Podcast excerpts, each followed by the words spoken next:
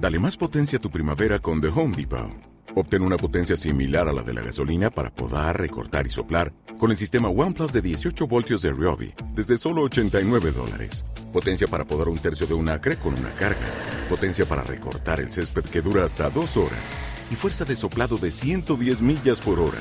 Todo con una batería intercambiable. Llévate el sistema inalámbrico OnePlus de 18 voltios de Ryobi. Solo en The Home Depot. Haces más. Logras más.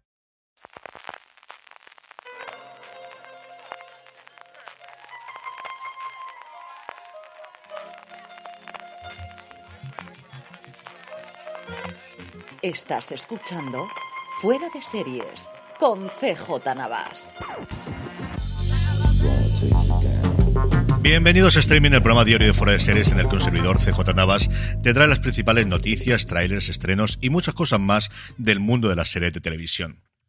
Edición del martes 27 de septiembre, mucho contenido especialmente de Apple TV Plus hoy, también la resaca del Tudum, un gran tráiler de HBO, pero antes de todo eso, permitidme que dé las gracias a nuestro patrocinador de hoy, que es BP. Y es que BP vuelve a tener grandes noticias para todos los conductores. Cuando vayas a repostar tendrás un ahorro de hasta 40 céntimos por litro en la península y Baleares y 35 céntimos por litro en Islas Canarias. Como siempre es una gran ayuda y en BP van un paso más allá porque ahora incluyen una promoción increíble. Regalan mil repostajes al día de 40 euros a todos los que llenemos el depósito con 30 litros o más. Sé que muchos tenéis ya instalada la aplicación gratuita Mi BP en vuestro móvil y que estáis disfrutando de todos estos ahorros, o bien la tarjeta Mi BP, así que seguid haciéndolo. Y aquellos que no, pues corred a vuestro móvil para instalarla en iPhone o Android o solicitad vuestra tarjeta en una de sus estaciones de servicio y si tenéis un un poco de suerte, seguro que, además de los ahorros de hasta 40 céntimos por litro, os puede tocar uno de los mil repostajes de 40 euros que sortean cada día. Como os decía, arrancamos con hasta tres noticias de Apple TV Plus que últimamente no nos llegaba nada. Pues nada, una, dos y tres. La principal de todas, la más importante, la que teníamos muchas ganas de dar, el nuevo proyecto de Vince Gilligan, el creador de Breaking Bad, el co-creador de Better Call Saul, ya tiene hogar y es la plataforma de la manzana dos temporadas directamente le han otorgado sus antiguos jefes de Sony, los que en su momento encargaron tanto Breaking Bad como Better Call Saul, que como sabéis, Zack McGamburg y Jamie Ehrlich antiguamente eran los grandes jefes de Sony, los fichó Apple para montar toda su división de audiovisual, pues bueno, se vuelven a juntar en esta serie todavía sin título, que suena mucho a Expediente X, donde recordemos que se curtió en su momento Vince Gilligan, y eso sí, la otra gran noticia es su protagonista, que es ni más ni menos que Ria Seahorn, la recientemente nominada al Emmy por su papel en Better Call Saul y que se une de nuevo al creador.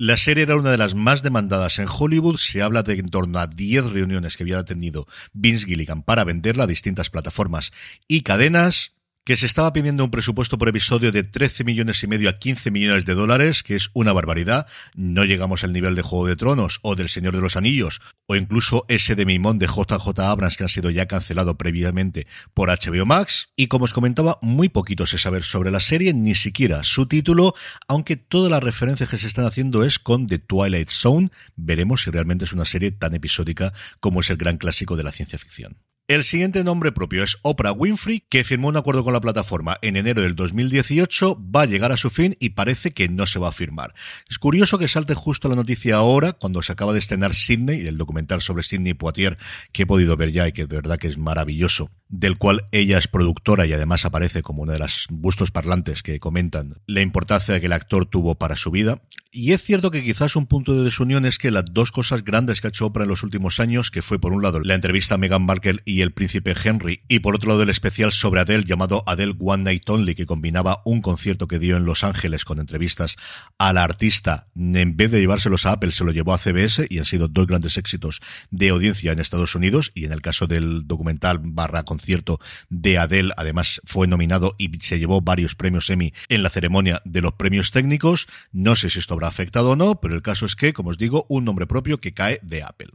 Y la última, relacionada con el mundo del deporte y también de la música, Apple, a través de su plataforma Apple Music, va a sustituir a Pepsi como el sponsor del espectáculo del descanso de la Super Bowl. La marca de refrescos llevaba una década siendo patrocinador principal, se va a encargar a partir de ahora Apple, que promete traer innovaciones al espectáculo, aunque al final en 13 minutos que dura tampoco es que puedas hacer muchas florituras, y por cierto que se han confirmado este fin de semana que será Rihanna, después de que hubiese rumores durante el fin de semana de que podría ser Taylor Swift, que tuvo un cierto acuerdo en su momento con Apple cuando tuvo su polémica con Spotify, pues no, finalmente, como os digo, será Rihanna, no sabemos si totalmente solo o acompañada de otros artistas, quien se encargue del espectáculo del próximo febrero, el mayor espectáculo del deporte en Estados Unidos.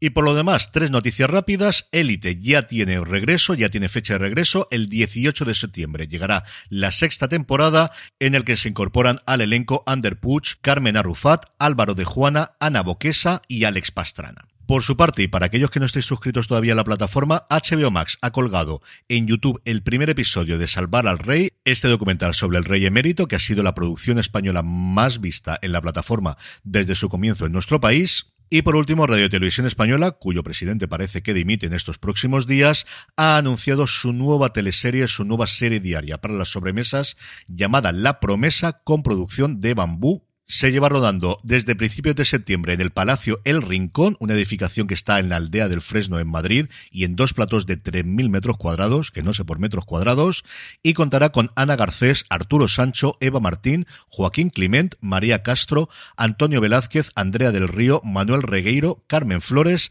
Alicia Bercán y Paula Losadas en los personajes principales. La serie nos trasladará a la España de 1913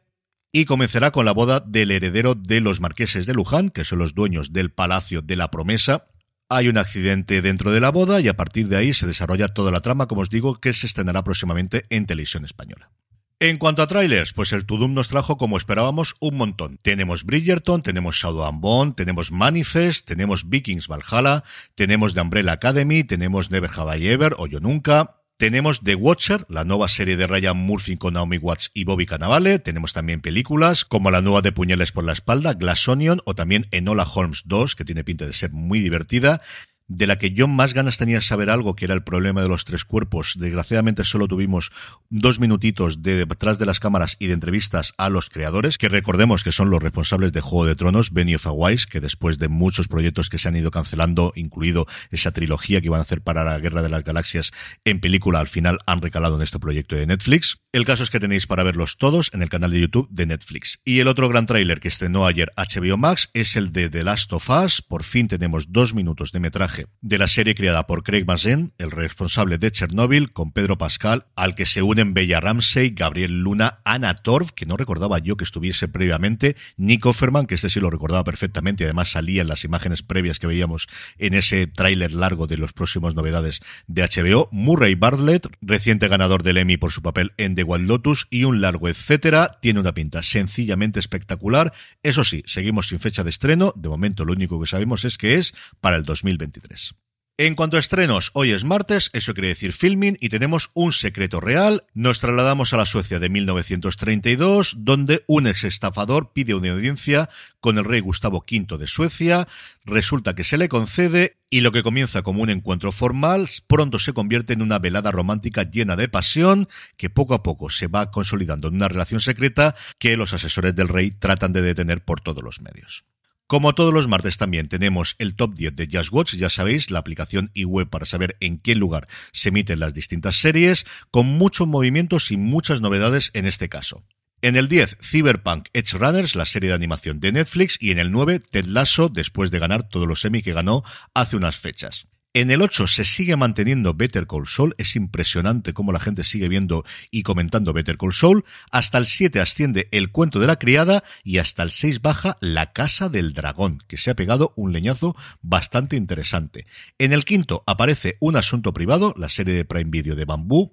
con Aura Garrido y Jean Renault, y hasta el 4 también cae El Señor de los Anillos, Los Anillos de Poder, que había mantenido el primer puesto desde su estreno. Por cierto, hablando de la serie, ya tenéis disponible, buscando Universo Tolkien, allí donde me estéis escuchando, el análisis del quinto episodio a cargo de un servidor, Jorge Navas y Alex Barredo. Y el top 3 lo forman Dahmer, Monstruo, la historia de Jeffrey Dahmer, un nombre absolutamente horroroso para una serie que esta parece que sí, de Ryan Murphy, le está funcionando muy bien a Netflix, después de los